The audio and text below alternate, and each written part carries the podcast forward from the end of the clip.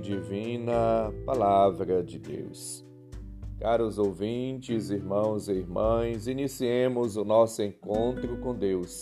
Em nome do Pai, do Filho e do Espírito Santo. Amém. Proclamação do Evangelho de Jesus Cristo segundo João, capítulo 13, versículos 16 a 20. Glória a vós, Senhor. Depois de lavar os pés dos discípulos, Jesus lhes disse: Em verdade, em verdade vos digo: o servo não está acima do seu senhor, e o mensageiro não é maior que aquele que o enviou. Se sabeis isto e o puserdes em prática, sereis felizes. Eu não falo de vós todos.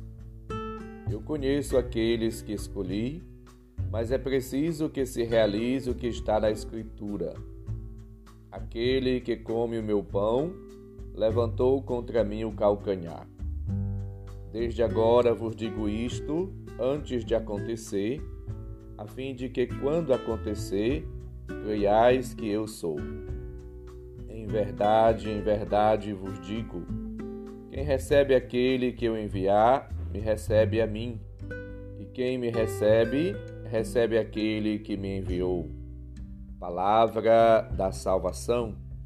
Glória a vós, Senhor.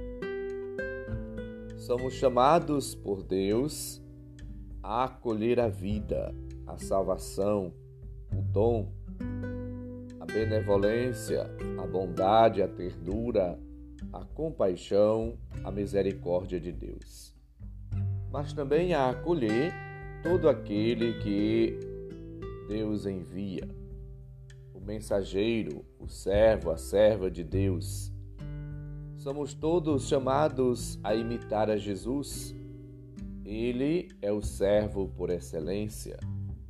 Ele veio exatamente para isto, para servir e dar a vida em resgate.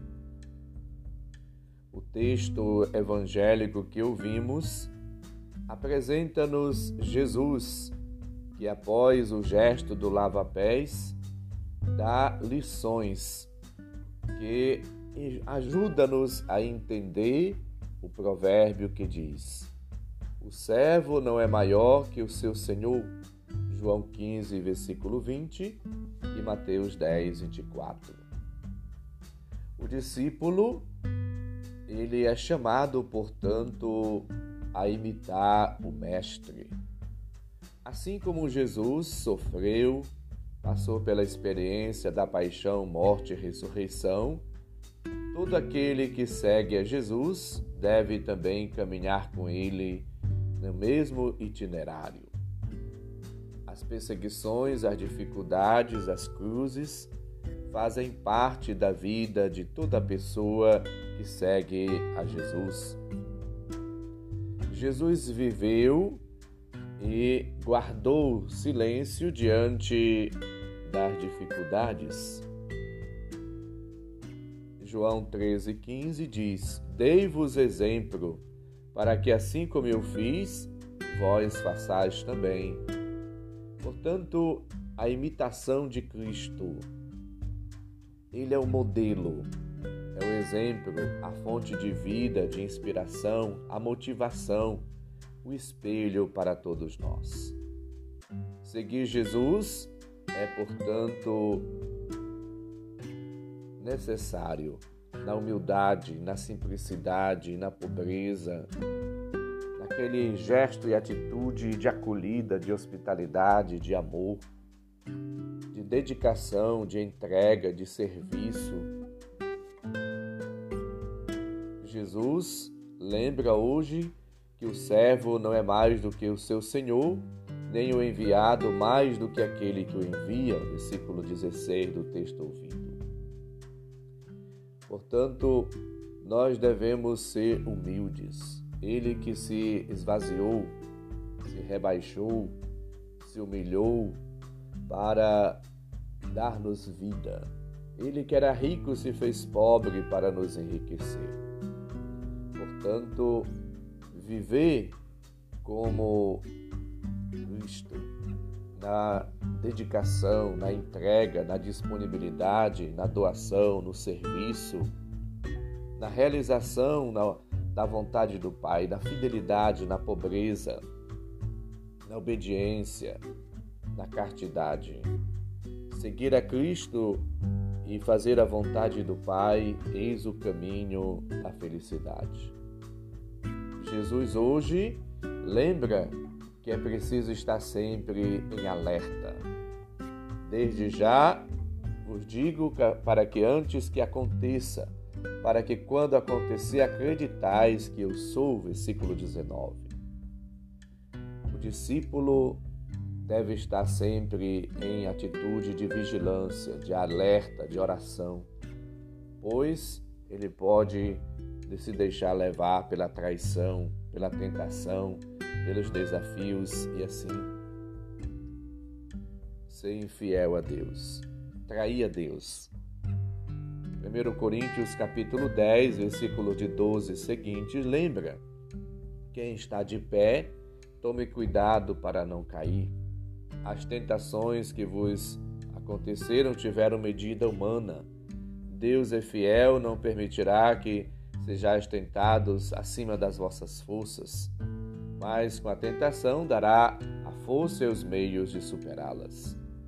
Portanto, somos chamados a viver na unidade com Cristo, na fidelidade com Ele, para que possamos também com Ele vencer, superar toda e qualquer adversidade, tentação, prova, dificuldade. Versículo 18 do texto ouvido, Jesus lembra: Eu sei quem vos escolhi. Entre vós, alguém que me, trair, me trairá. A traição é, portanto, possível. Agora é necessário a fidelidade, a fé, a vigilância, a oração, a unidade, a comunhão com Deus, para que possamos fazer sempre a sua vontade confessar a Cristo e rejeitar tudo aquilo que é contrário ao projeto de Deus. Rejeitar o mal, o erro, a falha, o pecado, a maledicência, a infidelidade, a injustiça, o ódio, o rancor, a ira, a vingança e tudo aquilo que nos afasta do ideal proposto por Cristo. Aquele que come do meu pão levantou contra mim o calcanhar. Lembra-nos Jesus no versículo 18 do Evangelho que ouvimos.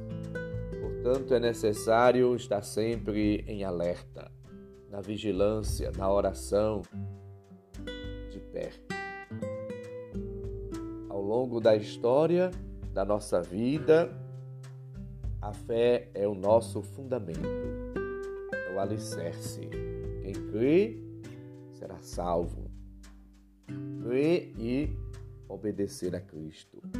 A fé robusta, constante, consistente, firme, quebrantável, duradoura, permanente.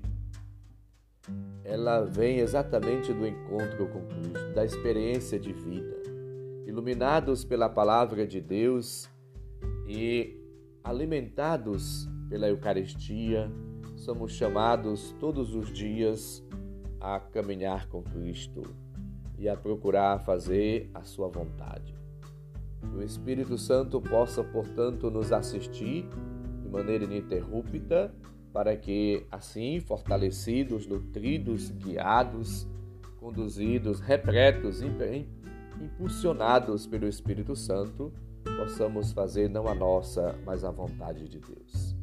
Supliquemos a força, a graça da perseverança para que possamos testemunhar Jesus numa vida doada, numa vida de serviço em prol do reino, serviço do irmão na caridade, na solidariedade, na partilha, na prática cotidiana da caridade.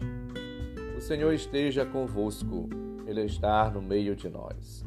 Abençoe-nos, Deus bondoso e misericordioso Pai, Filho e Espírito Santo. Amém. Um santo e abençoado dia para todos. Um abraço, felicidades.